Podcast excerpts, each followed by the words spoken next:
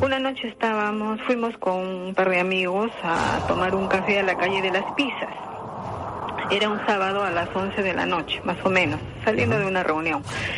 Pues estuvimos tomando el café.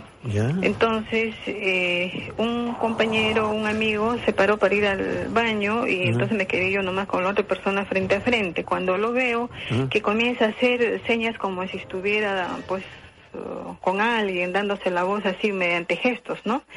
Entonces yo de curiosa volteo y lo veo que está conversando con un hombre de buena talla, medio blanco, pero el hombre tenía en su rostro algo que me llamó mucho la atención. ¿Qué tenía? Eh, estaba chaposo, tenía los ojos vidriosos, el pelo medio despeinado y parecía un poco alterado, ¿no? Entonces yo por la zona y todo dije, "Mm, a lo mejor está drogado, porque no se me ocurrió otra cosa para explicar esa fisonomía, ¿no? Bueno, después de un minuto, digamos, en que estaría conversando un par de minutos, mi amigo volvió a la mesa, se sentó y yo le digo, ¿quién era? Y me dice, es un compañero de la universidad, porque la persona con la que yo conversaba era ático.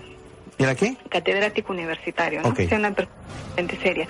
Me dice, es un compañero, es profesor en la universidad donde yo enseño.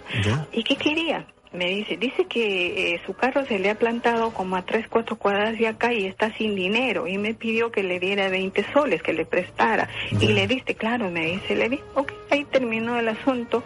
Pasaron unos días, entonces yo le llamo por teléfono a mi amigo porque ahora coordinábamos ciertas cosas y me dice, tú no sabes lo que pasó. Le digo, ¿qué pasó?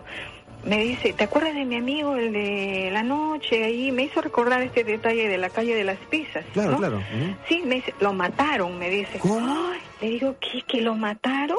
Sí, me dice, uy, qué lástima. Le digo, ¿Cómo? pero ¿cómo? ¿Cuándo? Le digo, ¿no? Me dice, el sábado.